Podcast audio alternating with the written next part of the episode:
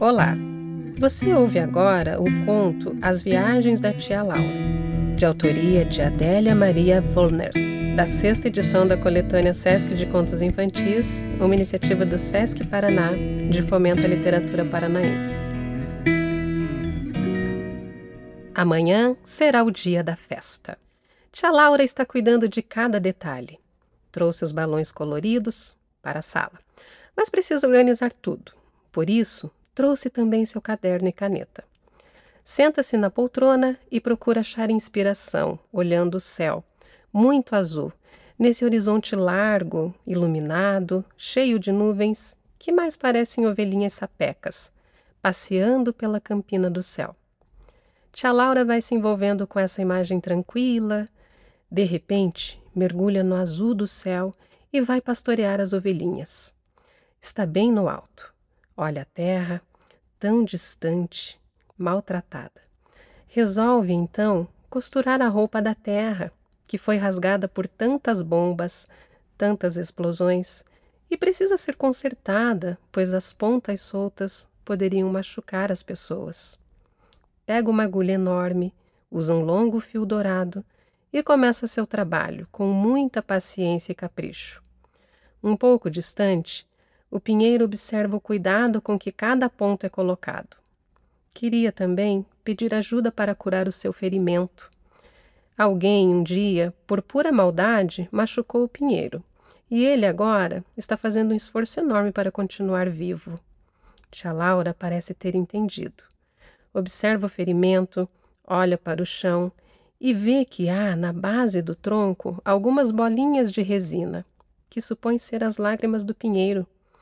Colhe essa resina e fecha os furinhos que existem no cerne dessa araucária enorme, que já fez muitos aniversários. Já deu boa quantidade de deliciosos pinhões. E ela sabe que agora já começou a sua cura. Feliz, tia Laura olha em volta e localiza um riozinho que pode lhe oferecer um pouco de água pura, límpida para saciar a sede. Adiante, do outro lado do rio, existe uma casa. Da chaminé sai um pouco de fumaça.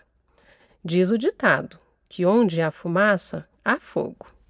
Ora, se há fogo, é porque há vida. Puxa, e como há vida nesse pedaço abençoado da natureza! De repente, a fumaça da chaminé vai descendo, se espalhando pelo chão e tia Laura acha que precisa fazer alguma coisa para escapar dessa fumaça que está ardendo seus olhos. Olha em volta e enxerga a cômoda de seu quarto. Abre a primeira gaveta, a segunda e as outras. Uma a uma vai subindo como se fosse uma escada maluca. Nem acredita no que está acontecendo. Mas que é divertido, isso é. E escapa da fumaça. No alto da escada, ela decide encher de ar os balões coloridos. Amarra-os na ponta e segura todos os cordões. São tantos os balões que a levam para mais alto. E ela voa, voa, voa muito. O céu continua azul, as nuvens ovelhinhas ainda estão ao seu lado. O arco-íris lhe acena com alegria colorida. Quando chega, nem sabe onde, é recebida com carinho ela só escuta vozes dizendo que ela é bem-vinda, que estava sendo esperada, porque vai auxiliar professoras, criando uma nova escola. Uma escola muito especial. É incrível como tudo isso acontece assim, tão de repente. Então, tia Laura lembra que está fora da terra. Está num céu onde tudo é criado, até a escola. Que bonito e surpreendente. Assusta-se com o latido de um cachorro. Claro, parece ser o pingo do vovô Pedro, que o acompanha quando cuida do jardim. Conversando com as flores, dizendo quanto elas são bonitas, como é gostoso o seu perfume, como enfeitam outros jardins e tantos parques da cidade. Mas o latido do pingo tirou tia Laura das suas viagens fantásticas. Ela percebe, então, que tinha cochilado. Nesse soninho, penetrou nas páginas dos livros das histórias que lera para seus alunos, tantas vezes, e foi mais uma personagem, cuidando dessa natureza pródiga que precisa ser preservada. Gostaria de saber um pouco mais sobre a vida da araucária, do riozinho de águas puras, da casinha no meio do mato, do jardim do vovô Pedro, decidiu pesquisar sobre tudo isso para poder orientar seus alunos com exatidão. Quantas viagens ela havia feito ao ler as histórias!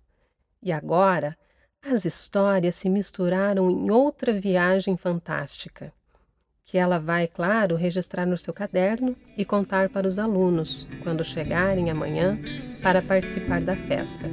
E que festa! Esse conto foi lido por Viviane da Silva. Até mais!